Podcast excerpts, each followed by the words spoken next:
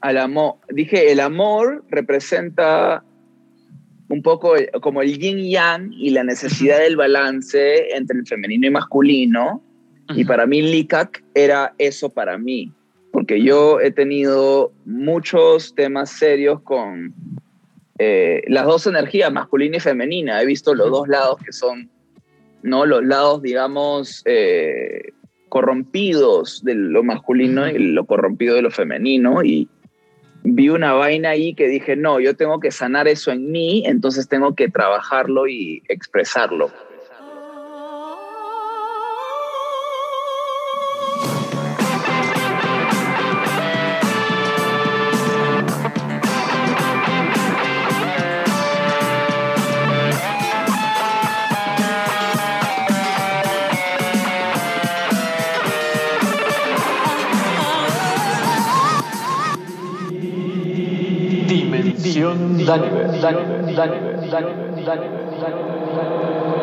Hola, soy Daniver. Bienvenidos a mi podcast. Hola, hola, ¿cómo están? En la dimensión de hoy nos acompaña Daniel Peschiera, creo que se dice así. Disculpa, Daniel, si lo digo mal. Eh, Daniel es un ilustrador autodidacta de Perú. Bueno, vive en Perú. Y eh, tuvimos una entrevista, pero de otro planeta, otro, otro planeta. Me encantó conocer a Daniel. Eh, siento que ya es mi amigo después de esta entrevista. No nos conocíamos y creo que tenemos mucho en común. Fue una entrevista muy, muy bella. Eh, muy entretenida, tiene de todo. Se la recomiendo, por favor, que la escuchen hasta el final porque es muy, muy buena. Eh, para los que vienen recién uniéndose a esta dimensión, a Dimensión Daniver, les cuento que este podcast es un podcast que me salió de lo más adentro mío eh, para compartir un poco de mi mundo, de mis intereses, de la gente que admiro, de la gente que está cerca de mí. Entrevisto gente mm, eh, amiga mía, eh, familia incluso, y también algunos artistas o emprendedores que admiro. Voy recolectando, creo yo, una selección de personas de gran calidad humana y también muy creativos y muy inspiradores. Y además comparto también con todas estas personas que voy colectando experiencias psicodélicas, porque si no me conocen, si vienen recién uniéndose, me encanta la psicodelia, cambió mi vida y creo que la psicodelia bien utilizada puede ser un aporte para ti y para la humanidad. Así que ojalá les sirva mucho toda esta experiencia. Recuerdo que Dimensión Daniver no eh, recomienda el abuso de sustancias, al contrario, eh, hacemos prevención de daño y informamos a las personas para que tengan buenas experiencias. Así que no lo molesto más. Vamos con la entrevista. El corazón es el músculo más fuerte. Buenos ratos, buenos amigos, ¿qué más se puede pedir? A veces un corazón frío necesita una sonrisa calurosa. No pierdas el coraje. Es muy importante tomarse un descanso. ¡Qué buena es la vida, verdad! Entre más negra la noche, más brillan las estrellas. Hasta las puertas más pesadas pueden ser abiertas. No pierdas el ánimo. Quita esa cara de preocupación. Da tu mejor esfuerzo. Hola Daniel, ¿cómo estáis? Gracias por estar Estoy bien, gracias. Gracias, gracias. Gracias, gracias por aceptar la invitación. Para mí es un gusto tenerte en el podcast. Muchas, muchas gracias. Un honor, un honor, un honor. Eh, sigo tu, trabajo hace un tiempo, de hecho una, una oyente del podcast me envió una, una de tus ilustraciones y me gustó Caleta. Eh, y me encanta tu trabajo, así que por eso te invito a este podcast. A lo mejor no conocí mucho la temática de este podcast, pero invito a artistas, emprendedores, eh, músicos, gente de todo tipo que encuentro que está haciendo algo que me interese o que encuentre maravilloso. Esa es, la, esa es la palabra. Y tu arte lo encuentro maravilloso. Me encantan tus ilustraciones y las frases que lo acompañan. Entonces quería conocerte y conocer un poco más de tu arte. Uy, qué bien, qué gracias, gracias por tenerme acá. Eh, no estoy acostumbrado a hablar así en cámara para una audiencia. Bueno, lo, con alguien. Lo bueno sí es que esto es puro audio, así que te puedes relajar. ah, ya, bien, bien, bien, bien. Entonces no se va, no es como cara, no, no, no se muestra. No, solo están escuchando nada. ahora la gente después, esto se graba y después eh, la próxima semana se estrena y la gente solo va a escuchar la voz. Ah, ya, bacán, bacán. Chévere. Sí. Ya, ok, yo estoy ya más cómodo, más cómodo. Oye, Daniel, cuéntame, cuéntame un poco de ti, quiero conocerte más. Eh, ¿Tú de dónde eres? ¿Cuántos años tienes? Lo, lo concreto material, partamos por ahí. Ya, a ver, ¿de dónde soy? Nací en Perú en 1992. Mira, tenemos la Tengo misma. 29 años. Ah, 29 también. Voy a cumplir bien. 29 ahora el 10 de julio. El 10 de julio. ¿Qu- ¿Quieres acuario o algo así? Cáncer. No, quién sabe. Cáncer, ah, eh, súper hipersensible. Ya, a ver. eh, ya, eh, 1992. Ah, es que estoy, literalmente ahorita estoy tratando de no ser tan extra. Usualmente cuando hablo es extra, ¿me entiendes? Es que me voy a las ramas y, y me voy a lugares donde, ¿no? Entonces ayúdame a anclarme a un, ¿no? A un subject porque me voy. Ya, naciste tengo en a- 92, ¿en qué mes? Ahí está, perfecto, sí. Ya, 92. Nací en el 92, eh, 9 de abril. eh, soy Aries, pero no es que soy Aries, ¿no? Sino, olvídate ya. Hay gente que le gusta el zodiaco. A mí también me, me, me vacila, aunque no estoy así en intermedio con ese eso del zodiaco. Aunque, a ver, eh, 92 nací en Perú. A los 10 años me fui a Estados Unidos Ajá. a, a vivir. Me quedé 12 años allá. Eh, primero me quedé dos años, de ahí regresé a Perú por dos años, de ahí regresé a Estados Unidos por 10 años más, y entonces regresé a Perú a los 24. Perfecto. ¿Y por qué, por 24. qué decidiste regresar a Perú ya de adulto? Eh, sentí. Ah, la directo, entonces, directo. Te- eh, comencé a sentir. Se puso bien raro el tema del, del- del racismo allá y comencé a sentir una especie de. No sé qué será, una tensión social que no me hacía sentir tranquilo, ¿no? Yo había tenido. Ya habían pasado cosas conmigo porque yo era un inmigrante, entonces yo de Perú me fui a Estados Unidos y ahí como que el racismo está en otro nivel, como que está bien en tu cara y hay como una no, no sé, no sé si hay una batalla entre blanco y negro, aunque como que hay una especie de tema, hay una, una- hay una temática bien propagandeada, ¿me entiendes? De Sí, sí. racismo. Cuando, cuando entramos un poco al, al plano espiritual, lo hermoso es que las almas ya no tienen color.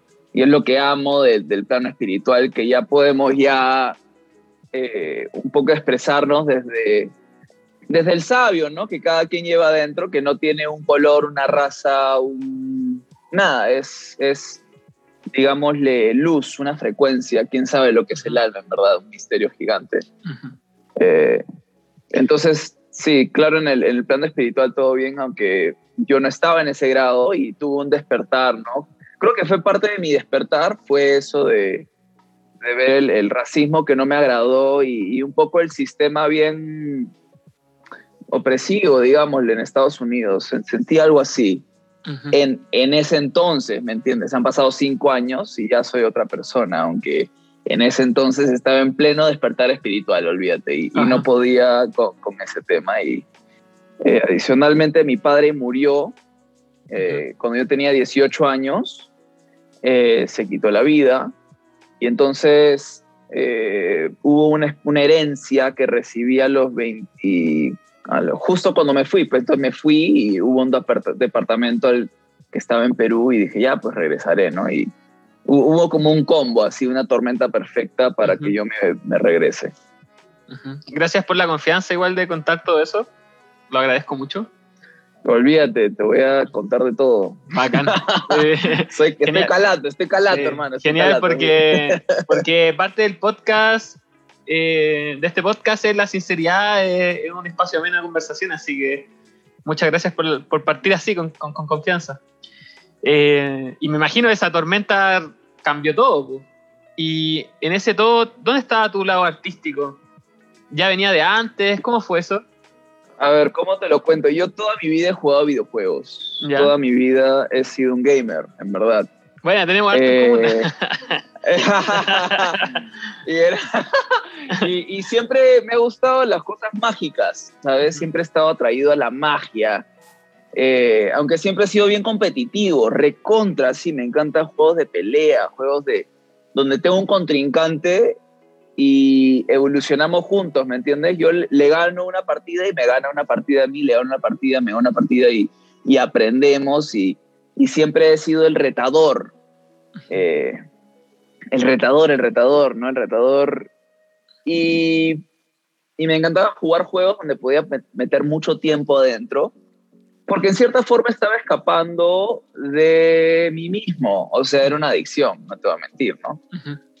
Aunque también era, era, un, era un arte. Yo era un creativo en los juegos porque siempre trataba de tener una especie de táctica innovativa o, siempre lucir con una ropa especial, como que siempre trataba de salir, salir del, del- de lo normal, ¿me entiendes? Como, como ser una especie de, entre olas, ser un tsunami, entre entre pecas ser un eh, ¿cómo se dice? Un Un, lunar.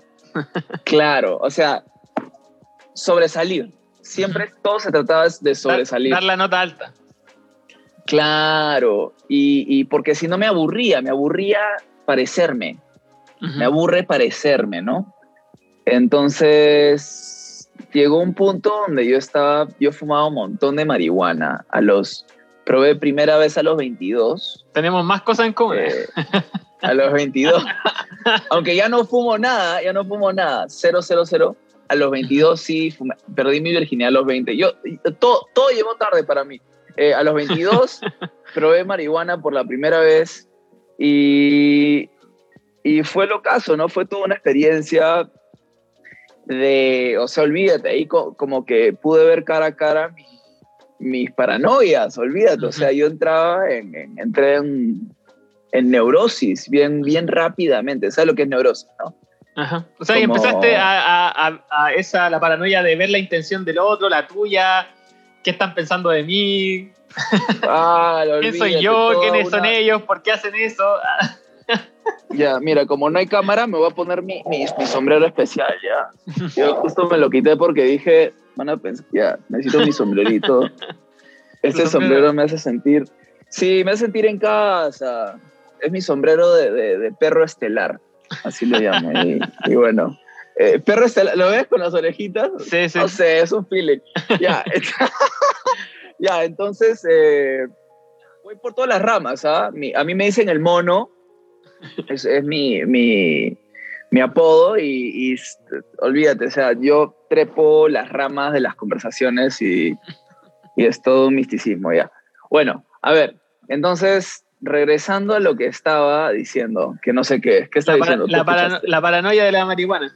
Ahí fumaste. La paranoia de la marihuana. Sí, entonces comencé a fumar y claro, o sea, esa es la experiencia de antes. Antes de que sepa que es una experiencia espiritual, antes de, antes de todo, ¿me entiendes? Ujú. Eh, wow, entonces fue un... Me abrió los ojos, ¿no? Me abrió el tercer ojo, lo que sea que me abrió, me abrió a verme, me, abrió a sentir miedos de una manera muy intensa. Y ahora voy a compartir algo más que es bien profundo. Mi familia, en mi familia han habido casos de esquizofrenia, por ahí. Entonces, eh, tú has escuchado que la marihuana puede activar, ¿no? Esas cosas. Entonces, a mí como que llegó un punto donde ya comenzó a activar algo en mí que, que me asustó, me asustó muchísimo. O sea, es, olvídate, con la mente, con los ojos, todo lo que percibía era distorsionado, comenzó a distorsionar mi realidad, ¿no? Por querer escaparme por Ah. querer escaparme de la realidad, ¿no? En vez de vivir lo que está acá. Quería no estar acá. Eh, entonces comencé a escaparme con la marihuana. Aunque fue toda una danza, ¿no? No fue solo un escape. También a los 24, bueno, la pregunta fue cuándo comenzó el arte, entonces ya estamos llegando a eso. A los 24 eh, me acuerdo que me metí un hitsazo gigante y había, estaba lloviendo ese día. Y de la nada veo unos plumones y comienzo a dibujar. Y dibujé unas cosas oscuras, así, unas, unos seres que sangraban por la boca y vienen demoniados. Y estaba, o sea, estaba dibujando literalmente de las experiencias que había tenido, que han sido bien feas, ¿no? La, la muerte de mi padre, que sea suicidio. Después eh, tenía un amigo que me llevó a, que me, le gustaba ver cosas en, en, la, las dark webs, en, la, en, la, las redes oscuras, sí, ¿no? Sí, las la redes web. profundas. Sí, la deep web y como, como que me, me, metió en esa onda y, y, pucha, vi cosas feísimas, ¿no? Y, y todo eso por, por, por la sensibilidad que tengo me, me traumó y entonces estaba pintando mis traumas, ¿no? Estaba endemoniado, sin saberlo, uh -huh. porque podía aún estar a la superficie, porque no había aún tenido un full despertar, sino estaba recién como pestañeando, ¿me entiendes? Entonces eh, comencé a pintar esas cosas y nada, llegó un punto donde me fui a, me fui a Perú. Y cuando fui a Perú, seguía fumando porque para mí era como mi mejor amigo la marihuana y era una, una manera de socializar sin tratar, ¿me entiendes? Uh -huh. Fumaba y mágicamente encajaban las conversaciones, uh -huh. encajaba el abrazo con quien sea, encajaba un beso quizás con alguien, encajaba, todo encajaba cuando fumas y dije, chévere. Y ya no había la paranoia, la paranoia la, la pude, pude, fluir más, ¿no? Uh -huh. eh, y sí, a los 25 a los 25 tuve una experiencia psicodélica bien fuerte, bien, bien fuerte. De la nada fui a la casa de un amigo y estaba uno de, otro, de mis otros amigos ahí y me dijo, solo confía y fuma esto. No le pregunté qué era. DMT. Y lo fumé. DMT, changa. Y hermano me, me dijo, jala hasta que no puedas. Y dije, ya. Y hermano, solo escuché y solo, y, y, y lo, lo, que pasa es que también estaba en un punto en el cual solo podía irme de frente, ¿me entiendes? Estaba, eh, usualmente yo hubiese tenido miedo y la hubiese cagado y no hubiese, aunque la, lo fumé y vi un portal y me mandé, así de simple, y, y me mandé. Y tuve la experiencia full, a la primera. Usualmente dicen que sí. la gente que fuma DMT, la primera no sí. es que tienes que tratar mucho. Y yo, la primerita fue. Que quedan en la puerta, quedan en la puerta. Ven el mandala, este portal y quedan ahí.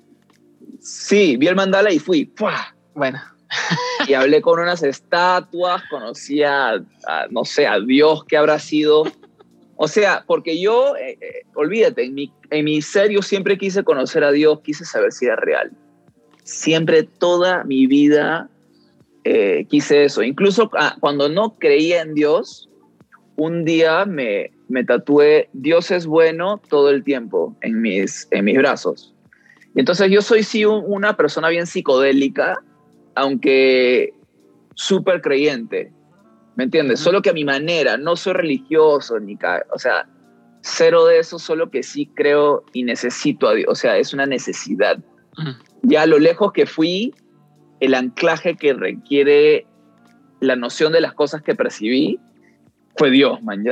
Al, algo, algo más, porque sí. el ego comienza a, da, a, dar una danza bien pendeja cuando, cuando entras a los, al, al, al, mundo de la psicodelia y al mm. mundo de, Yo creo que más allá del mundo. Esa, pues. esa necesidad que nombráis, para mí es, es, como la humildad. La humildad de aceptar que hay algo más grande que mi, mi puto ego. Exacto, exacto. Soy un pendejo. Sí, Sí, como sin la humildad soy unos fuegos artificiales que van por todos lados, ¿no? Y, y, cuando tuve a Dios, cuando tuve, ¿no? Una razón de ser humilde, porque tuve que encontrarle la razón, ¿no? Y dije, bueno, humildad me hace un catalista, me hace un medio, me hace, me deja crear y no tener que que enfocarme a dónde va. Ajá. No, y no tener control. Y quería el control. La mente quiere controlar, la mente quiere concluir, la mente quiere, ¿no? Quiere tener sus respuestas ahora. Quiere tener la razón, quiere controlar, quiere tener sentido de todo. todo solucionado, todo. Sí, y, y, bueno, no estaba, ahora, te estoy diciendo eso ahorita, ¿no? Cuando tenía 25, cuando probé esta, eh, la changa, nada de entrenamiento espiritual, nada. tenía una, una base budista eh, encima de mis dogmas y estigmas católicos que me estaban, olvídate, esa weá te, te come vivo, ¿no? las, a mí me comía vivo todas las cosas que me, me dijo la iglesia, ¿no? De el sexo, esto, todo reprimido. La represión religiosa que tuvo mi vida fue bien fuerte, en verdad, un trauma gigante que aún sano, ¿no? Escucho la palabra diablo y puta, que pierdo mi cabeza a veces, ¿me entiendes? Es, He tenido que trabajar muchas cosas para, para estar donde estoy ahora, 29, ¿no? 25, perdí la cabeza y tuve que ir a rehabilitación. Eh, tuve que ir a rehabilitación porque tuve todo un, todo un viaje. Después del DMT. Entonces, después del DMT tuve, claro, se quedó, se activó algo, se abrieron portales. El, el espacio donde estaba no era del todo un buen espacio, se, se metieron demonios adentro mío, o sea, estuve poseído literal. Y literal, posesión, o sea, como lo ves en las películas, me pasó. Eh, solo porque no, no hubo, imagínate, pues, ¿cómo, cómo van a meterte DMT sin preguntar, sin decirte nada? Sí, sin avisarte. nada, nada, nada, solo fuma y ya. Y fumé y me fui chévere y conocí, aunque, uff, de ahí, desde donde fui, tuve que, he tenido que recobrar toda mi todo, mi, todo mi ser, tuve que rebobinarlo, ¿no? Es como lanzar un anzuelo que te lleva lejos, porque la changa te lleva lo lejísimos. Te lleva, el, tienes que te lleva el techo, te lleva el techo. Claro, ¿no? Entonces me volví loco, me, eh, me volví loco literal, poseído literal casi hago daño a un montón de personas, o sea, fue horrible, endemoniado literal. Y entonces tuve que ir a rehabilitación, me encerraron, eh, por tres meses. Y no, dos meses estuve encerrado, eh, traumado, quizás hasta ahora, ¿me entiendes? ¿Qué tal experiencia? Eh, y entonces, nada, salí de la rehabilitación prematuramente porque hubo una especie de maltrato conmigo.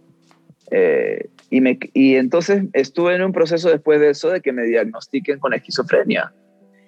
Y eso fue uno de los terrores más grandes, ¿no? Porque yo estaba luchando, le dije, no, ni cagando, quiero que me pongan esta etiqueta encima, que estará conmigo toda mi vida. Y entonces comencé, salí y comencé a, de la nada retomé el arte de nuevo, ¿no? Lo que había encontrado a los 24 lo retomé a los 25. Eh, y dije, me encamino en esto, porque no me quedaba otra. Con, la, con lo, loco que ya estaba, no me quedaba, no podía irme a trabajar a cualquier lugar. O sea, estaba locazo. Ajá.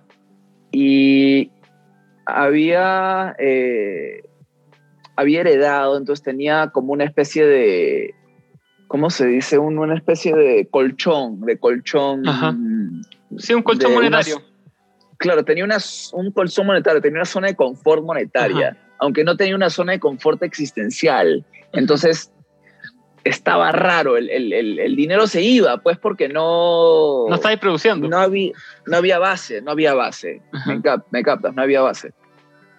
Entonces agarro y, nada, comienzo a crear desde ahí, desde ese punto, desde, desde el pánico máximo, desde desde literalmente estar al borde del exorcismo, o sea, de hacerle daño a, a personas. Fue tu flotador. voces.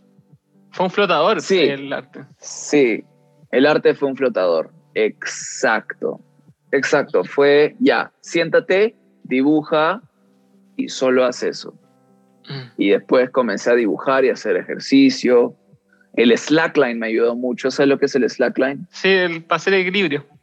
Sí, y eso comencé a hacerlo. Me conocí un grupo de gente que lo hacía, me, ¿no? me entré en una comunidad de gente que hace. Grupo de apoyo. Ahí está. No, no, cero grupo de apoyo, olvídate. No, Nada, de, nada pero, pero empezaste a hacer redes. Comencé, claro, comencé a hacer Slackline y ese fue mi grupo de apoyo. Claro, por eso. Porque todos estaban locos ahí, en verdad. Solo que nadie... Es que yo no, no soy fan de, de AA ni nada así, como a mí me parece una, un culto rígido también. Tiene una Claro. rigidez que no me atrae. No, sí, pero me refiero a que al entrar en un grupo de personas tuviste una red de apoyo, o sea, pudiste empezar a socializar. como dicen. Dios provee, Dios Sí. provee, ¿me entiendes? Entonces, eh, pucha, yo lo de Dios es todo para mí, man. Ya- Usualmente Ajá. cuando escribo, cuando, cuando, cuando hago mis posts, lo, lo hago mucho más universal, aunque a mí me encanta hablar de Dios, ese es mi, es como mi todo, ¿me entiendes?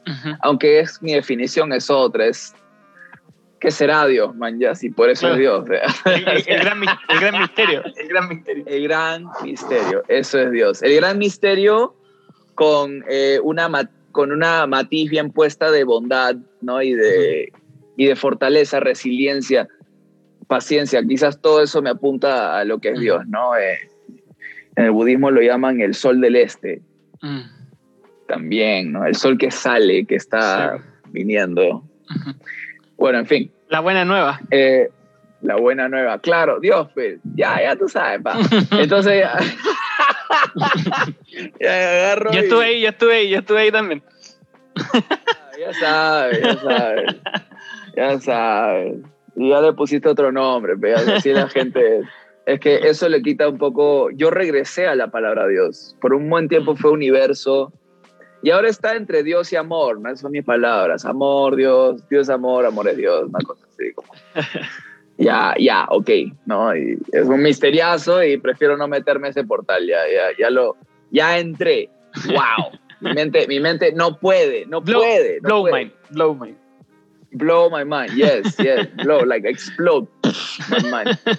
Eh, entonces ya no.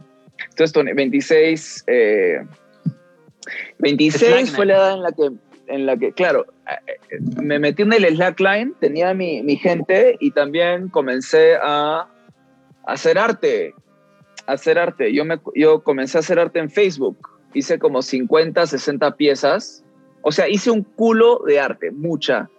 Hice 60 piezas. Y de ahí conozco una chica que se llama Tattoo Traveler y me dice, oh, me gustan tus piezas, ¿por qué no te creas un Instagram? Y dije, ya. Ok, ¿estás segura? Sí, te va a ir bien. Ah, ok. Entonces agarro y, y abro mi Instagram y comienzo a subir, subí creo que 250 cosas, o sea, obras, 250 obras de todo tipo, ¿no? Comencé a hacer trabajo de líneas, comencé, de ahí me fui a, a acuarelas, probé el acrílico, no me gustó, regresé a acuarelas, de ahí como que usé los fine pens, estaba en todas. Y bueno, tenía 250 posts y 250 followers. Como que era, o sea, me seguía 250 personas Ah, y yo quería, decía, tengo que ¿no? sacar mi, mi trabajo a más personas. Entonces abandoné el Instagram que estaba trabajando por un año casi, creo. Y de ahí hice LICAC. ajá. Y LICAC era un enfoque en espiritualidad y surrealismo. Nada Ajá. más. Y en verdad mi cuento originalmente se llamaba Happy Surrealism.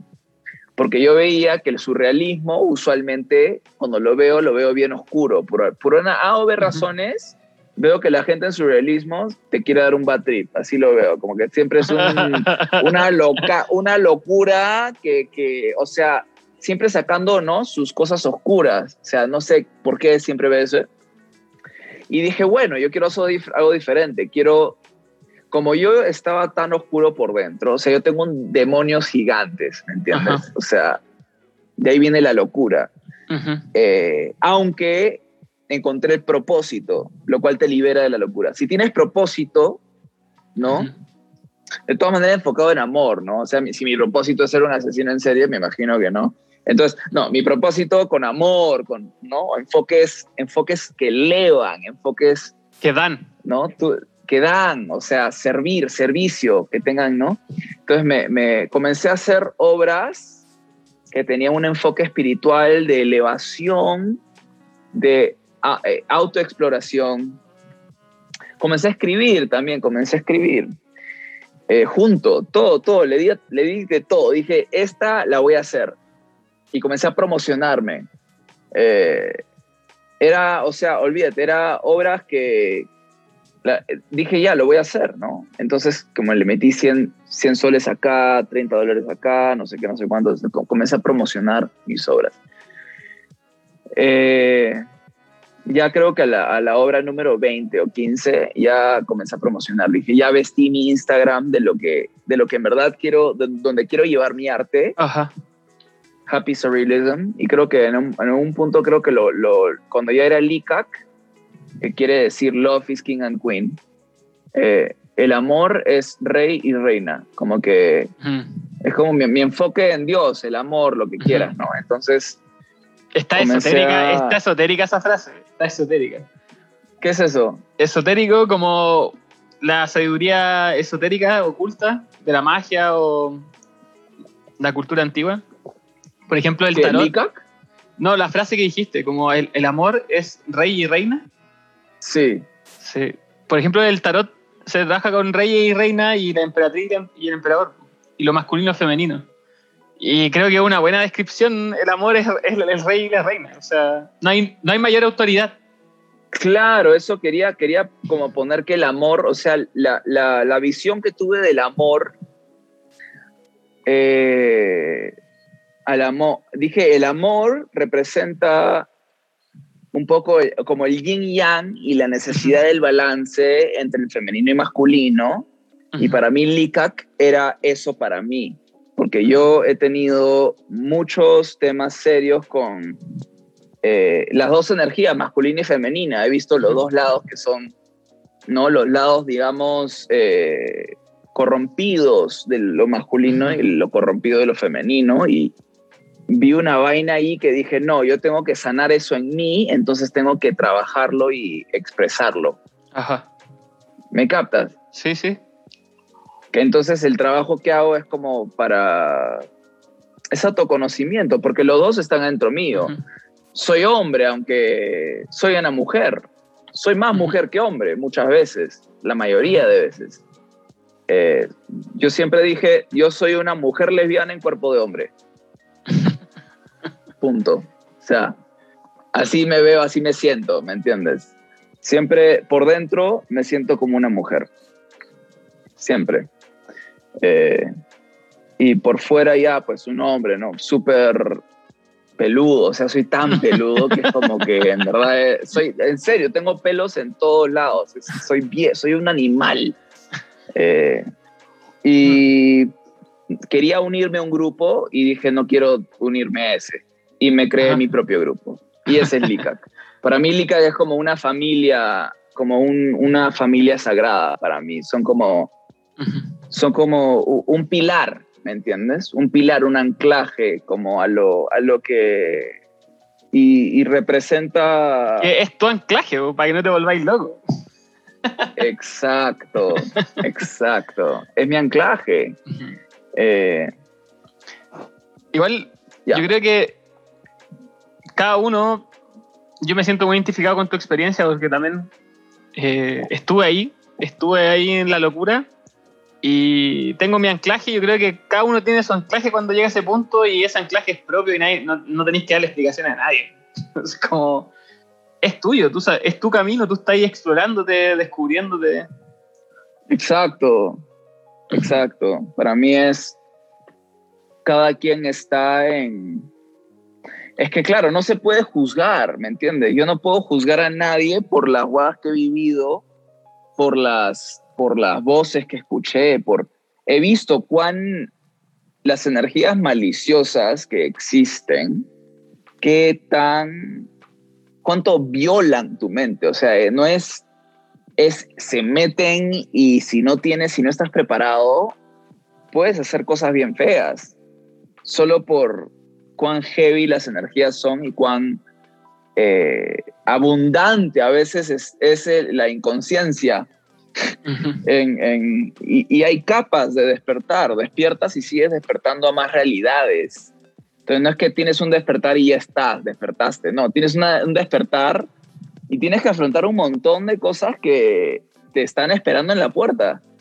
Eh, en el autoconocimiento, te están esperando. O sea, tienes 7, 9, 8, 10, 15, 25 bichos que te quieren comer vivo y tienes que verlos y decir, o sea, los percibo como que me quieren comer vivo, ¿no? Aunque cuando ya puedes generar una base de entendimiento a tu humanidad, creo que puedes como que verlos como maestros, en verdad, no me quieren comer vivo, sino qué miedo que siento. O sea, ser vulnerable ante algo que se ve como un depredador. Y entonces es lo que eh, no tiene sentido, ¿no? Quizás por eso la mente se le hace muy difícil cuando es presentada ante estos seres eh, como no paralizarse, ¿no? Yo me paralicé. Dije, wow, qué feo lo que me está mirando con esos ojos. O sea, aunque no, aunque estaban, no sé, sentía que Dios los tenía bien agarraditos, man, Como que, como que estaban, imagínate tener como 20 pitbulls que te quieren comer vivo y con tan solo tu fe es como tener a Dios ahí que dice no te van a comer vivo, aunque tienes que conocerlos y tienes que acercarte a ellos y tienes que acariciarlos. Hay que amansarlos. Claro. A nuestros propios demonios. exacto. Conocer uno por uno y ir entendiéndolos y ver. Yo creo que es clave, es clave lo que tenía atrás escrito, ese cartel que tenía atrás, ahora en la pantalla. ¿Cuál? Ese mismo, ese ese rojo. Kindness. Sí. Es clave. Eh, y, eso, para eso, ¿no? Y justo ahorita estoy hablando de eso. De hablarle a todas estas heridas, estos traumas, para no estar, para no estar profundizando eh, nuestras almas en etiquetas erróneas. ¿Me entiendes? Para conocerte a ti como un ser. Como un ser. O sea, si si puedes llegar a eso, darle el espacio a que llegues a eso para poder, para poder ver el gran océano, o sea, el, el, el gran océano, fuera de, fuera de las etiquetas, ¿no? Aunque bueno, paciencia, la, cada palabra en verdad podría ser una etiqueta, no sigamos ahí, aunque... Oye, fue eso, como el... Sí. Que en base a este tema en, y lo que me contáis, en algún punto tú ¿Tú te, tratabas, te tratabas muy mal? ¿Como a ti sí, yo me quise suicidar eh, muchas veces. Muchas veces. Eh, y había una voz, una voz. Entonces tuve que hablarle a esa voz. O sea, es loco. Es aterradora esa voz. Entonces no te da ganas de hablarle una voz que te dice: quítate la vida, mátate, lánzate, tírate del séptimo piso. Piso 16. Te lanzas, mueres de, de por sí, no te preocupes. Hablarle a esas voces es. ¿Qué mierda es esa voz? y quiere hablar conmigo, y en verdad sí quería, porque su intensidad era, venía de mi negligencia, no de su voracidad. ¿Me captas? Sí, era tuyo. o sea... Se alimentaba de ti. Era... No es que era mío, solo que me, me, me... Es como que si alguien está bien lejos, tienes que gritarle, ¿no? si yo estoy yendo el camino equivocado, la luz roja fue esa voz. O sea, algo no estaba haciendo bien para estar acorralado por una voz, por una voz que me dice suicídate. Claro. ¿Me captas, no? O sea, tengo que... Había que tomarlo con una advertencia. Claro. Y al comienzo yo no, yo lo tomé como una, unas, un depredador, un, algo, algo ahí, un, demonio que me, ¿no? que me acechaba. Ajá. Eh, y me di cuenta, era como que, o sea, es gracioso porque después como cuando, cuando lo, lo voy estudiando, ¿no? Y ahora estoy en el punto donde ya esa voz es falta de apreciación y gratitud. O sea, eso es lo que me llamaba a no querer vivir. Era, era falta de movimiento, era falta de conexión, era no haber llorado ciertas cosas, era... Eh, me, captas, ¿no? Sí. Era eso, era como Falta de gratitud, falta de... Sí, o sea... Falta de honrar tu cuerpo, de honrarte tu vida, tu historia. Qué lindo lo que dices, de honrar mi historia, ¿no? Mm. Eh, o tenerle miedo a mi historia también. también parte era eh, que sentí mi potencial, ¿no? Yo soy, soy poderoso, o sea, como, como persona vine acá con un, unas herramientas bien chéveres, man, ya, para vivir la vida, o sea... O sea, hermano, Y- si, tú, si tú te paras aquí a hablar conmigo, que soy un desconocido, para que de gente desconocida te escuche y tú me... Y me estáis contando todo esto, hermano, yo te honro, o sea, que tu padre se suicidó, que saliste de, ese- de esa locura, de ese hoyo, y ahora estáis haciendo el arte que así es que es hermoso. Me saco el sombrero ante ti, hermano, de verdad. no, yo hice... Ay, hermano. Ay, gracias. Es que te amo, pues. O sea, te, te quiero hablar desde todo mi... Es que no queda otra. Yo estoy loco, ya estoy, ya estoy frito. O sea, ya estoy. Y, y lo, que me, lo que te fríe es el poder. ¿Sabes lo que enloquece? Es el poder. Más que el no poder. Porque el no poder quizás te deprima, quizás te, quizás te haga sentir que no puedes, que, pero cuando puedes, poder, ya hay exceso.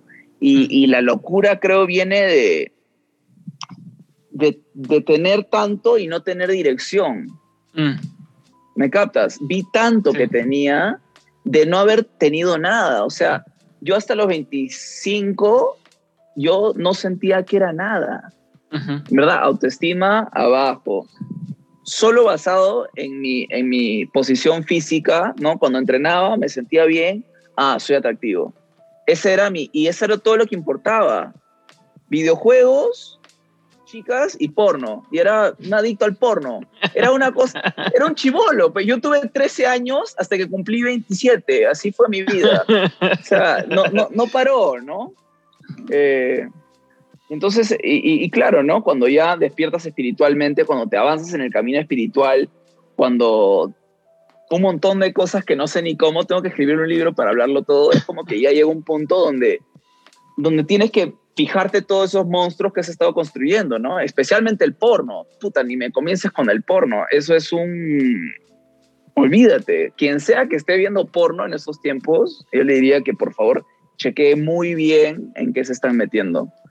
Porque es eh, Yo- tener un yo- orgasmo. Yo tengo que admitir, Ah. yo tengo que admitir que también he sufrido con el porno. Yo tuve acceso a porno de muy chico y es una lucha constante el no, el no ver porno. A los Porque 10, a los es- 10 comencé. Es una adicción y, mm, y, me- y hace un tiempo ya estuve metiéndome como en todo el tema que hay todo un movimiento no fab como evitar la- el porno y la masturbación eh, obsesiva porque es un debilitante energético y psicológico, porque es gratificación instantánea y eso evita que realices esfuerzos superiores para lograr otras cosas.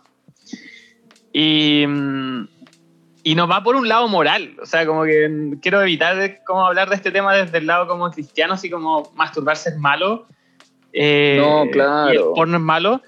Y, y tampoco creo que la solución sea la prohibición. Eh, pero sí creo que depende de cada individuo entender cuándo algo es una obsesión, una evasión y una droga. O sea, una droga en el sentido de que algo te está haciendo daño. Eh, yo me di cuenta realmente, realmente me acuerdo a los 20. Tuve una. Es que mira, yo hago arte que tiene luz, Ujú. ¿no? Entonces soy un trabajador de luz. O sea, mi energía, lo que, lo que, lo que muestra, es importante que tenga. que no haya hipocresías, ¿no? Entonces, si Ujú. tú ves mi Instagram desde el comienzo hasta el final, vas a ver que hay un camino. Sí.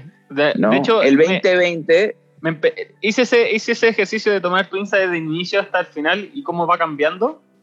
es un Esto- camino gigante, Sí. ¿sí o no? Sí, Es, es, una, es una odisea, sí. total, total. Tú, si te metes, si te metes a, a- a la primera obra que hice, te pones a leer las cosas que decía, No, no lo leí, pero, la, ves las obras como pero por la observación. Por la observación de la obra fui viendo el cambio. olvídate, tú te metes a leer las cosas y es, y es, puta, o sea, necesitas tiempo para hacerlo. Es, ya es un libro, es como que escribí un libro, así, porque es tantas cosas, son ya 800 cosas de... uf, y mucho tiempo y, Ya, en fin, en 2020, cuando vino el COVID, mm, eh, yo estuve en mucha soledad y me volví adicto del tabaco. O sea, en One, ¿ah? me volví adicto del tabaco, o sea, de todo en uno. Casi me muero, me quise matar. De tabaco, de gambling. ¿Sabes lo que es gambling? Apostar. Apostar, ya. Ya. Tabaco, gambling, eh, comprador compulsivo, eh, porno, eh, marihuana, sexo. Todo en uno. 2020. y si vas a mi 2020 vas a ver, puta, que mi arte se fue... Ay, disculpa que diga la- esa palabra. Estoy, no, no quiero decir eh, lisuras porque siento que cambia mi aura un poco. Prefiero no, no decirlo, aunque... Es que fue fuerte, hermano. 2020 me agarró y me, me zapateó y fui poseído de nuevo. Sí, Yo soy poseído dos veces en mi vida. Y, y, El poseído. Pose- o sea, poseído, literal, no te miento, no te miento, es, es, es estar abierto a, ¿no? Si estás en, punto, si estás en el mundo espiritual, si estás, si tienes como, si puedes percibir lo espiritual, ¿no? Que si puedes sentirlo, si te dan, si se te ha dado eso y no lo respetas, no te va a ir bien, no te va a ir bien. Tienes que respetar a los espíritus. Si estás, si, si, si se te ha dado el, el obsequio de entrar ahí en Sí. ese mundo, hay que respetarlo, Ay, sea ay, lo ay. que sea. me, así, me, me, me hacía recordar de un par de bad trip, porque en mi camino también me ha pasado que también, porque se te abren estas puertas, te dan obsequios, pero si tú no, no estás a la altura de lo que se te está dando, eh, toma cachito goma. porque también, pues, también he tenido experiencia en donde me doy cuenta que estoy ocupando lo que se me ha enseñado de mala manera o no lo estoy ocupando y me estoy desviando y, y todo empieza a ir mal, todo, todo, empieza, todo se empieza a poner pantanoso. Pero lo lindo es que, pantanoso, bien dicho, bien dicho, exacto. Te vas de la pradera al pantano bien rápido. Y te Y- hundí ahí, te hundí, te hundí, te hundí, y se pone negro, se Y pone negro y, y uno bien porfiado, vamos para adelante, vamos para adelante. Hermano, y fui salvado, fui salvado. Yo estaba medio muerto en Lima, en el piso 16 de un edificio, en plena pandemia. Era una cuestión de locos, literal, no podía. Y me fui, me fui a la selva, iba a hacer ayahuasca. Eh, aunque no, no me llamaba. Era un hombre que quería que lo haga y le dije, no, a mí no me está llamando esta planta. Eh, a mí me llama Dios, así le dije, y me fui. Y, y no me acuerdo si le dije eso. No me acuerdo mucho de lo... Pero en tu Solo mente sé que me fui. Me, me fui porque necesitaba algo más, algo diferente, quizás no algo más. No era que algo más, quizás algo menos. Necesitaba algo menos. Eh, muchas veces necesitamos algo menos que algo más. Entonces agarré y, y nada, hermano, era como que estaba caminando en el purgatorio. Así me sentía todo gris. Eh, era otro plano, otra dimensión y, yo siento que la gratitud nace del infierno. Nace desde el infierno. Ahí, si no, si, o sea, si, si no te has ido al infierno, no sé cómo agradeces bien, porque, porque cuando te vas ahí, cuando ves a, al, a- ¿no? al, al, al cancerbero en tu, así cara a cara, al es como que... Al Cerberus, Cerberus se llama, ¿cómo se llama? El, el- el, el perro. el perro, sí. Entonces, hasta que veas, hasta que no estés caminando, y es loco, ¿no? Porque piensas que el infierno es, es fuego, no, este, este infierno era frío. Era frío sin... Era frío, olvídate, era... Es que yo le falté el respeto a espíritus, y al espíritu del tabaco, le falté el respeto al espíritu de la marihuana, le falté el respeto a mi sexualidad, le falté el respeto a mi audiencia. ¿Por qué? Porque estaba siendo un hipócrita porque subía cosas que eran que elevaban, aunque en la noche venía y me atacaban miles de demonios y perdía. Eh, y tengo, incluso tengo, tengo poemas que quizás te lea, si es que, espera, esto se puede... ¿Estás ahí? Sí, sí, sí. ¿Te puedo leer algo? ¿Ya? Ya, te quiero leer algo porque... Se apagó, se apagó la cámara, sí. Ah, pero está, ah, es que cambiaste la cámara del celular. Sí, estoy, estoy, viendo, estoy viendo a dónde fue, porque tengo que leerte esto, Ujú. que era un punto ya de... O, o sea, ya estaba, estaba medio muerto, me acuerdo, estaba ya apagándome, apagándome, apagándome. Eh, y hubo todo un regreso, un retorno, así ángeles me dijeron, regresa, hermano, regresa, ¿qué mierda te pasó? ¿Qué pasó, man? ¿Ya qué? ¿Por qué el... eh, ¿No? El, o sea, regresaste al porno que tienes 12 años, regresa, así me- Ya, entonces, eh, ¿Aló? Sí, aló, ¿me escuchas? ¿Me escuchas? Sí, sí, sí, ahí sí. ¿Lo encontraste? Eh, casi, casi, casi. Pucha, es que ya estaba en unas... Ah, este es casi... Espera, espera, espera. Dale, te espero, dale nomás. Estamos en confianza. Espera, espera, espera, ya casi, ya casi, ya casi, ya casi, ya casi, ya casi. Es que no lo encuentro. Oh, ya, ya no importa, en verdad, Ya fue. ya fue, creo. Ya fue. O no, o no. O no. Ya, sí, sí. Ya, ya, ya. Ya, bueno, en fin, no la encontré. Está bien, está bien. Hice un poema que en verdad relataba un poco lo. Como no sentía nada. Era horrible. Era como me desperté. ¿Qué decía? Era como me desperté y puede que sonría, puede que no. No importa. Una cosa así como. Olvídate, apático, apa Ajá. no sé si apático, a, Sí, no apático. sentía nada. apático, no, No sentía no- nada. no te importaba nada. Nunca me había deprimido hasta, hasta el 2020, donde sí me pegó todo y Yo- me deprimí. Yo, pues. yo estuve en una crisis también muy personal, eh, eh, como al principio de este año, con mi familia, con mi pareja, y también estaba en ese estado. eh, de, de hecho, pausé el podcast. Este, es el segundo capítulo, este sería el tercer capítulo después del regreso de mi podcast. Que el podcast para mí es algo que me hace mucho bien, me encanta. Y, y me sentía así como te decía, apático, pero una palabra que me gusta mucho es que me sentía olvidado de mí mismo. Como si me olvidara de mí mismo. No, no estoy. No estoy presente, me olvido de quién soy. ¿Qué es lo que quiero? ¿Para dónde voy? Eh, ¿Qué es lo que quiero hacer? ¿Qué, qué es lo que quiero entregar? No hay voluntad. Es un, es un, auto- es un- un automático. Uf. Ah, como el, el- el- la llama de la candela. Imagínate que, que adentro de nosotros tenemos una fogatita eterna. Mm. en nuestra alma, ¿no? Y yo sentía la mía humeando y que a veces psh, salía una llamita pequeñita y se apagaba. Oh, Y eso era por meses. Y esa es la huevada. No, no es que era un día, no es que estaba triste. Eran. Era toda una secuencia existencial que se repetía ¿Y tu- día a día. ¿Y tu ritmo de creación bajó, o no? Como tú, cuánto dibujabas y cuánto escribías. No, creé unas obras increíbles. Pucha, me acuerdo, me acuerdo que creé un mapa de. Creé un mapa, es que me quería salir Ajá. de. Porque, te voy a ser sincero, no es que soy escapista de la realidad, aunque sí siento que hay mucho más, mucho más en la vida que.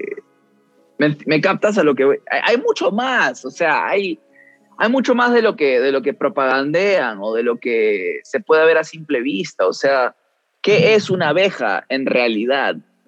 ¿Me captas? Nunca te, o sea, eh, me interesé mucho en el mundo de las hadas, en el mundo de las ángeles. Me interesé más en lo etéreo.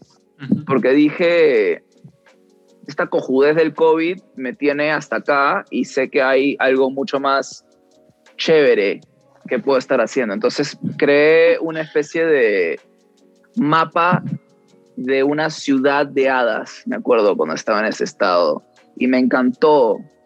Eh, creé cosas bien locas, aunque no, no, olvídate, tenía una creatividad a full, solo que tenía un sufrimiento que no me dejaba percibir la grandeza de mis creaciones. Entonces terminaba algo y decía, bueno, ¿no? Fue una diarrea, dije. O sea, ya, creé algo y que se vaya la energía, porque para mí, ¿qué es la energía? Así, o sea, así estaba, bro. Vale, verga, vale, verga. todo, todo, todo. Todo valía verga. Sí, todo valía, todo, nada, nada era suficiente. Y cuando las cosas eran suficientes, no me agradaba, quería más. Y había este, este ritmo, en, eh, ¿no? Y, y parte de mí pensó que estaba tan elevado y en verdad había descendido. O sea, ¿no te ha pasado que piensas que estás acá arriba y de la nada estás en un descenso horrible y te das cuenta Un- solo en cuando un golpeas tobogán, el en un el tobogán fondo? hacia abajo. Exacto. Exacto. Ah, sí. Oye, volviendo al tema del arte y más, más concreto, ¿en qué momento, aterrizando un poco.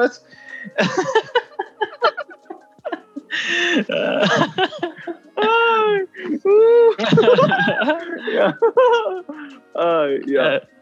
Te, quería, te quería preguntar, eh, Es que no puedo. Ya, dale, dale, dale. Pregunta. no, pregunta. tremendo, tremenda conversación.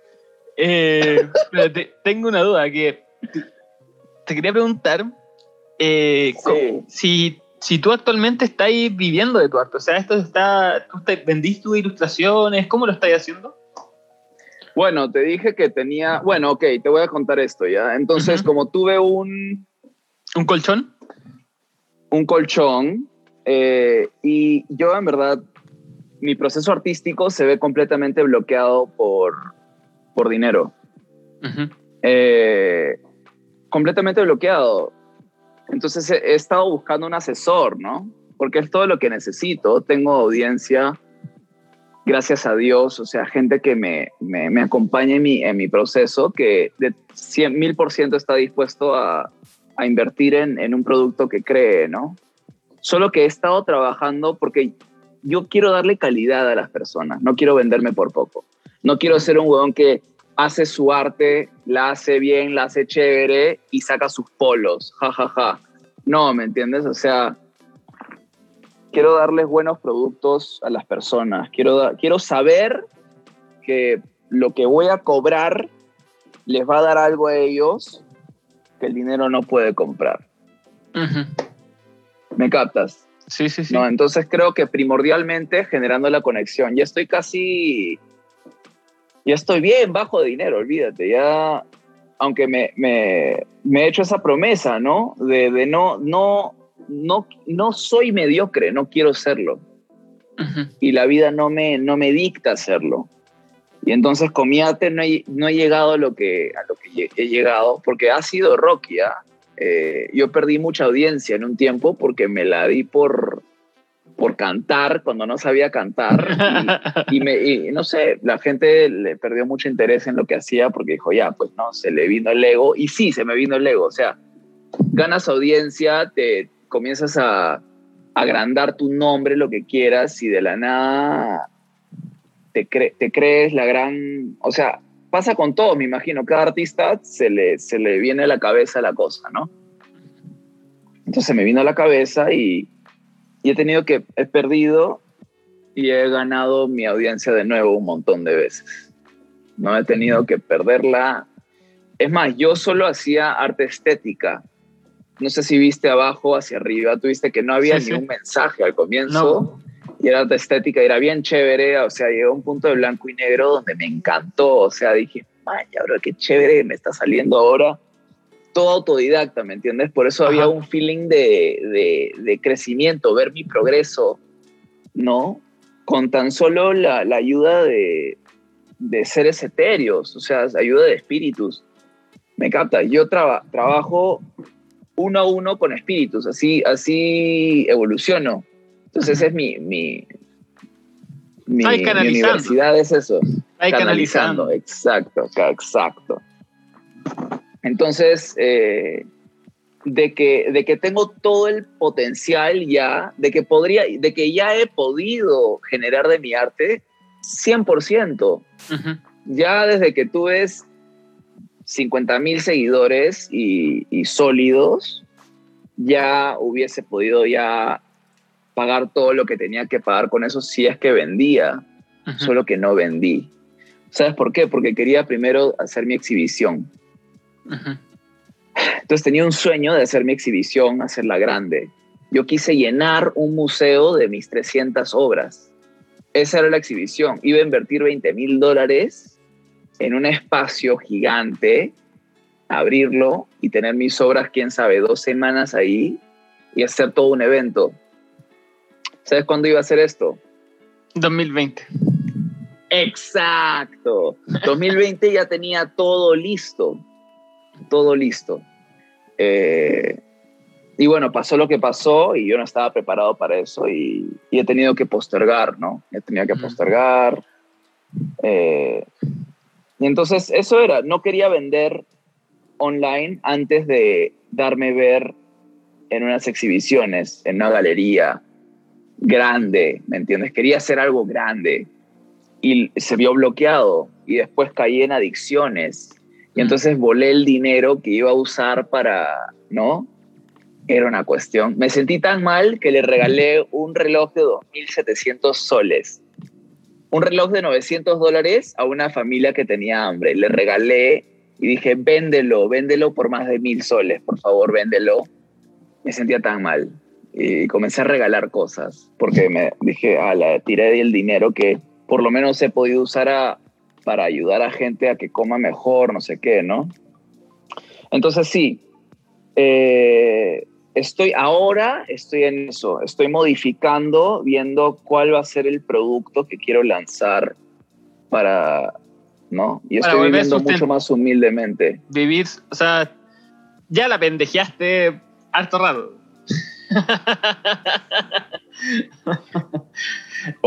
Feo, brother, feo, feo, feo, feo, feo. Y ahora te, es que no había la necesidad, ¿sabes? Yo te, eh, tuve que crear la necesidad.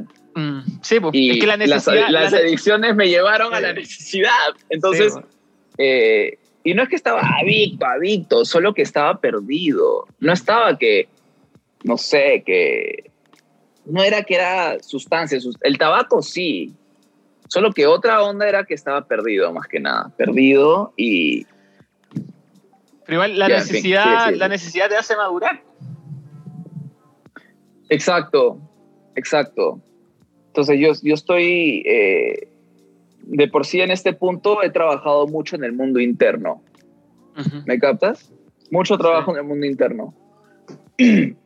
Arte, mundo interno, meditación, como que ese es el uso que le doy a, digamos, una, ni siquiera tengo, no es que tenga una paz económica, una relativa paz económica, eh, aunque tampoco estoy en un país que puede que se vuelva comunista en los siguientes, en el siguiente mes, entonces no, olvídate que, ¿qué será, qué es la paz económica, ¿me entiendes? Ahorita me quita mis cuadros. Eh, ah, aunque, eh, mira, yendo a este punto, ahora, ahora te voy a explicar un poco más voy a subir el, shift, ¿ya? Un poco, voy a, voy a subir un poco el, el, el, cambio, ¿ya? Y, te voy a decir cómo veo la vida ahorita, para que, ¿por qué no estoy preocupado? ¿No? Yo siento que todo se me ha sido, todo se me provee y más que nada necesito estabilidad mental. Tengo muy buena energía para hacer lo que quiera. En verdad he podido meterme en lo que sea y hacerlo bien y elegir arte porque sentí que había más espacio para respirar, ¿no? Y, sentí que Dios es mi, es mi voz, como mi, mi, jefe es Dios, y ya. Y probé, te juro que me, me, ha ayudado, ¿me entiendes? Así cuando he llegado al low, low, low de dinero, me ha ayudado, o sea, entonces sí siento que hay una, una especie de orgullo atado al, generar tu dinero, hay una especie de orgullo, ¿no? Y, y, no quiero generar para, para satisfacer mi orgullo, quiero generar para tan solo estar estable y seguir creando, porque yo pienso en, en, el, en el juego largo, ¿me entiendes? Yo pienso en cuando tengo 80 años, 90 años, y quiero ser feliz a los 90. Olvídate, yo pienso así. Entonces, yo creo en la abundancia. Creo que tú viene a ti lo que tiene que venir a ti, ¿no? No nací para morir de hambre. y he sentido hambre. Y mi hambre no vino de, de, de comida, vino más que nada del espíritu. Vino de, de necesitar aceptar el abrazo de alguien o de algo que sea más grande que yo, que no podía, mi orgullo no me dejaba, no me abraces, Mm. así este Dios enfrente mío le decía, no me abraces, Mm. no me abraces, déjame estar frío acá y averiguarla solo. Y es como que Dios me decía, no, no estás solo, no estás solo. Y yo le decía, no, déjame averiguarlo solo. ¿Me entiendes? Un Eso un poco orgullo, explica un orgullo. inquebrantable, un orgullo Sí. inquebrantable, que, y por eso es que nos suicidamos. ¿Por qué más? Es orgullo, es puro orgullo el suicidio. Es Mm. puro orgullo. Porque si no aceptas ayuda, y si aceptas ayuda, te das cuenta que llega un punto donde lloras. Y si alguien está dispuesto a abrazarte en tu lloriqueo, pucha, lloras todo y te sientes mejor y te, y te da una apertura a poder... Me captas, porque la vida es mucho más hermosa Mm. que la neurosis de, de que es terrible. ¿no? Depende de perspectiva. Esa visión de que el mundo es terrible y todo está mal y que es, es una es ser víctima igual y que como que el mundo te debe algo como todos me deben algo o el mundo me debe algo o una explicación o un o un algo ¿cachai? como y, y creo que esa visión es es súper egoísta es como en vez de Sí. alguien me debe algo ¿por qué no yo intentar dar algo? como dar algo a cambio Mira, ¿sí? Como- a los cuatro años, o no sé si a los tres o a los cuatro años, yo chupé un pene. ¿ya? A los cuatro o tres años. Entonces mi vida ha sido, desde ahí ya, ya fue distorsionada. Yo no, no sé si en mi vida yo he tenido, en algún punto de mi vida, algo que no fue distorsionado. Yo creo que yo, mi vida ha sido tan distorsionada que ahora tengo los suficientes traumas como para alcanzar la grandeza. Porque es todo lo que queda. Porque si no, yo no quiero vivir. Yo, yo soy, eh, soy un ser de luz en el cuerpo de un suicida. Y me levanto día a día en eso. Y entonces yo tengo que ver, yo tengo que ex- ex- explorar cada razón de esperanza, luz, alegría que hay en este mundo. Tengo que sacarle el jugo al limón, como sea, cada día, Mm. porque me enfrento a mí de una manera que es espeluznante para quien sea que lo viva. Entonces, yo estoy constantemente en el ring y ya estoy en el punto donde ya los dos boxeadores están que ya se metieron tanto golpe que se abrazan. Entonces, ese soy yo, mi espíritu con mi cuerpo y mi mente. Ya son tres brothers que se han sacado tanto el ancho que ya solo quieren abrazarse. Mm. Y ahí llega el amor. Ahí llega a decir, ya, Dios, ven, porque ya, ahí, ya, ya consumí Ayuda. claro, ayúdame, ayúdame, porque ya solo quiero morirme. Solo quiero que me lleves.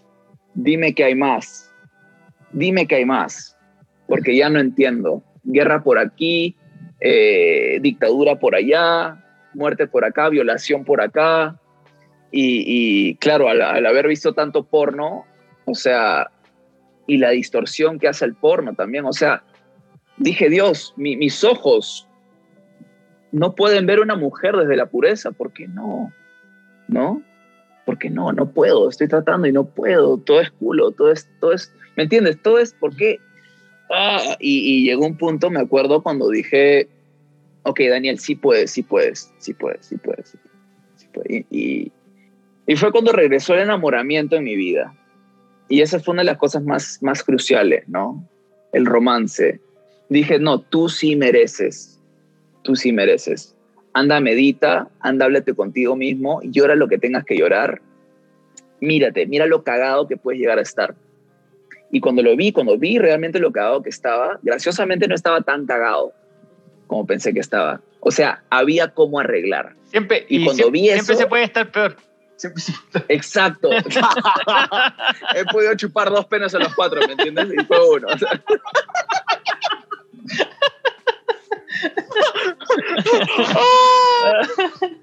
Entonces fue con...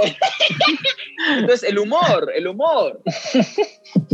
En la cara días, me dio humor.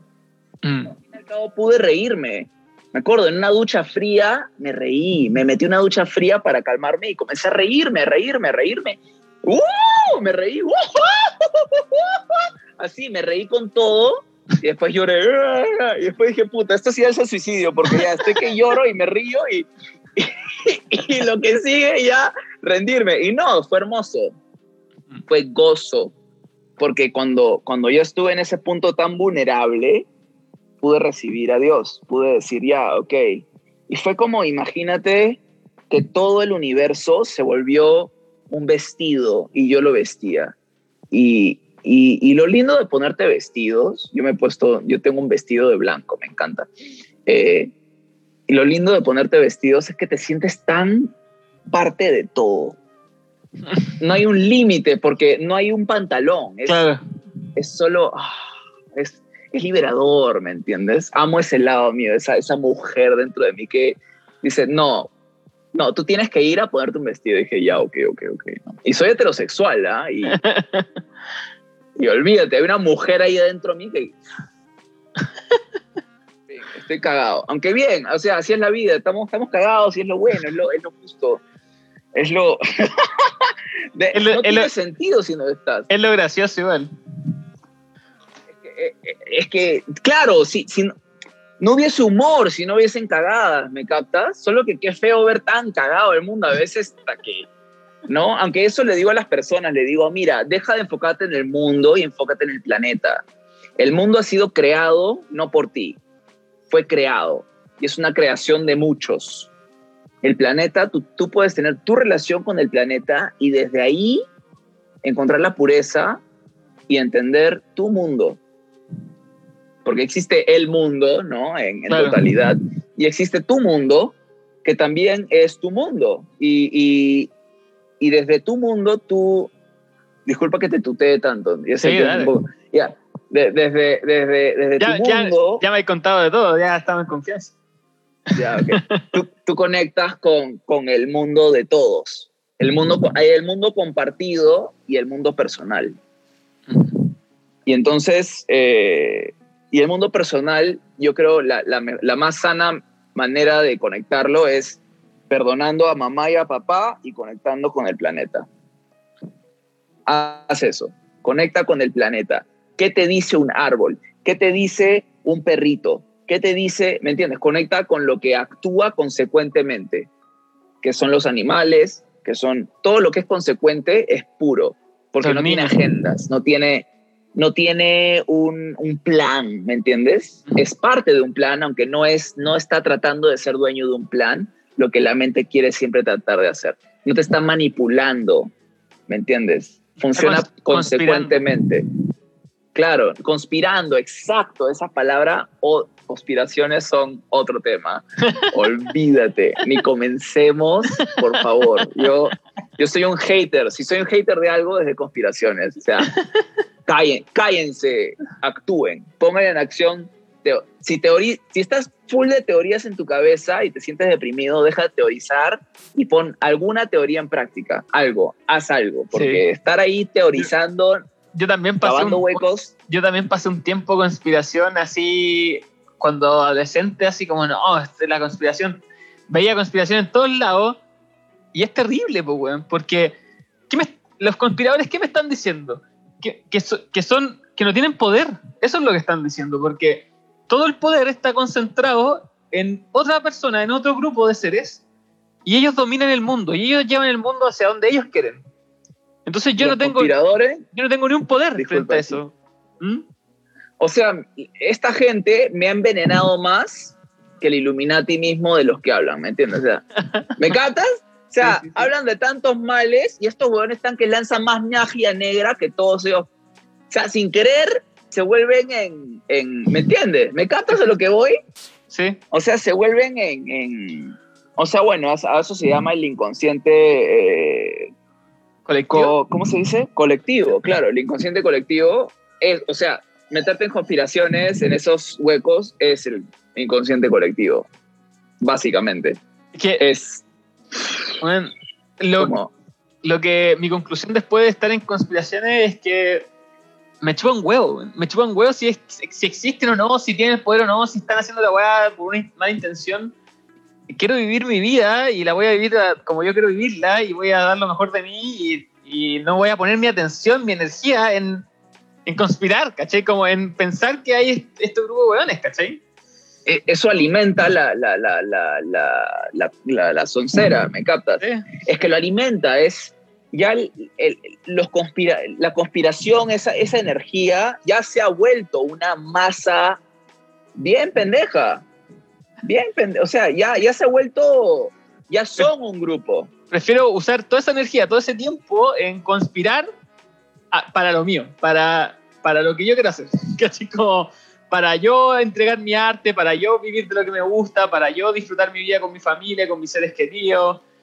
Como desgastarse, porque yo, de verdad, cuando estaba metido en eso, me desgastaba. Leía todos los días conspiraciones. Todos los días. Y estaba metido y le daba energía y le daba atención. Y es como, bueno, mm, agotador. Es agotador mentalmente, espiritualmente, no es sano, es, es nocivo, es corrompido, olvídate. Ala. O sea, lo que decían que era, era. Ah, lo que, lo que, no, no, no, no era lo que decía. Lo que yo dije al final, lo que, lo que me ayudó, era lo que, una historia de un monje que estaba meditando al lado de un río.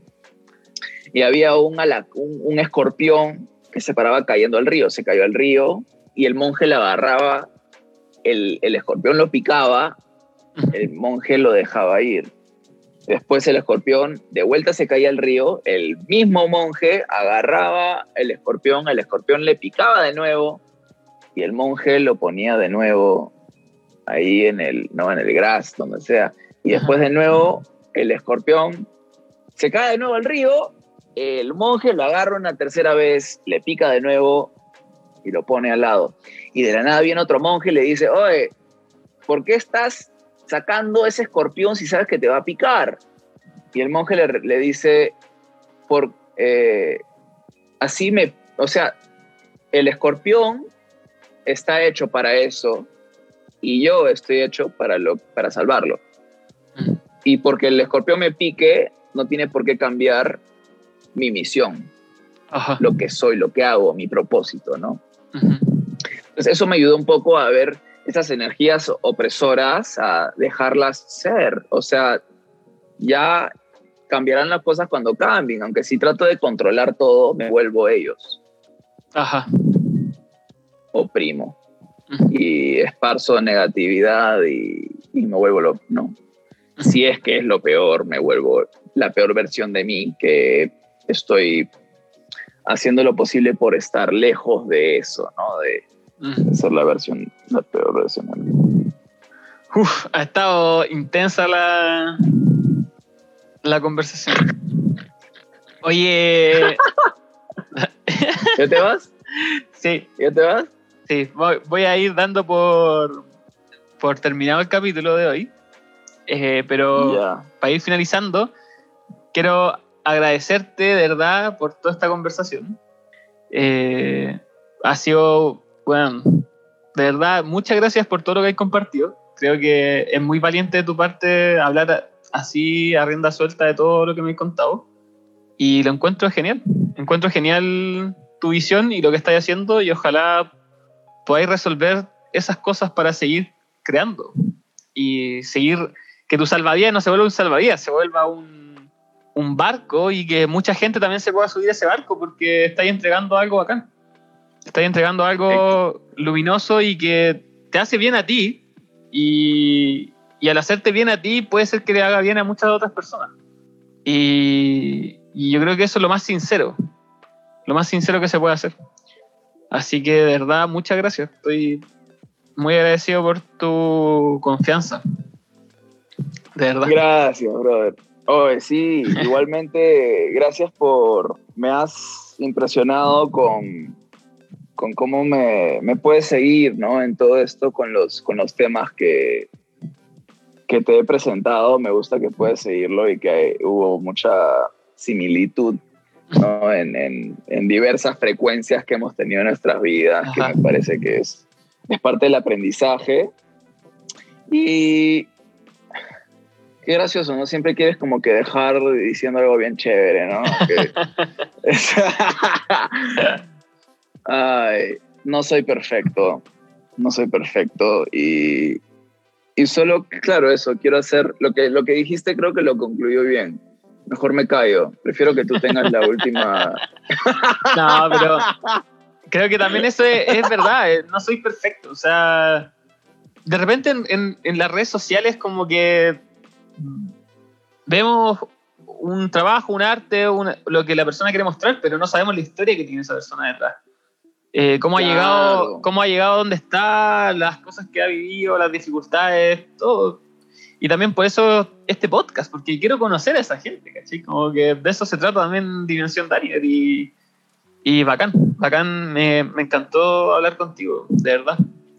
Eh, como siempre al final del podcast, eh, le pregunto alguna recomendación a los invitados, algo que tú queráis compartir, ya sea un libro, una película, un documental, Eh, ah, una así como media, como de... Sí. Bueno, hay, una, hay un libro que estoy escuchando, un audiolibro que eh, dice que se, se titula Sonríele a tus miedos.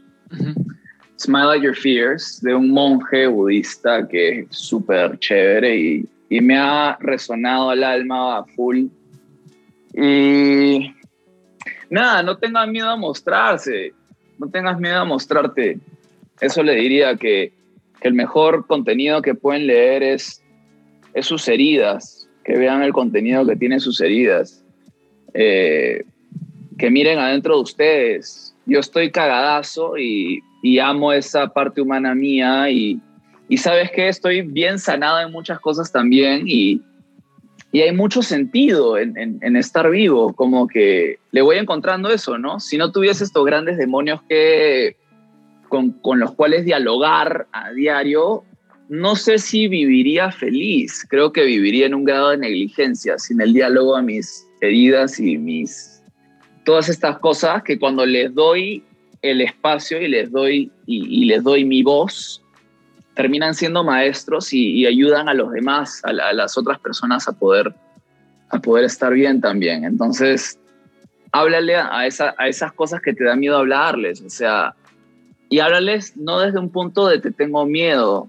O sea, incluso eso, sé honesto, se trata de honestidad. Con todo se trata de ser honesto, ser honesto y humilde. Y, y puedes hablarle a lo que sea, a cada dolor, al dolor de al dolor de violación, de, de- de alguien que se murió, de suicidios, de, de pedofilia. O sea, cada dolor que, que sea algo que literalmente es un tabú para la sociedad hablar, es necesario que lo saques a la luz y que lo veas para que veas que es sanable, arreglable y que la persona que vas a encontrar después de ese diálogo va a tener mucho más amor propio, porque va a ser mucho más valiente y puede afrontar eh, eso que la mayoría no lo hará. Entonces no escuches la propaganda, la propaganda está hecha para la mayoría. Y creo que las personas que estén escuchando esto no son la mayoría, son la minoría, son orejas peculiares con corazones valientes que, que nada, creo que hasta ahí llegó el mensaje chévere.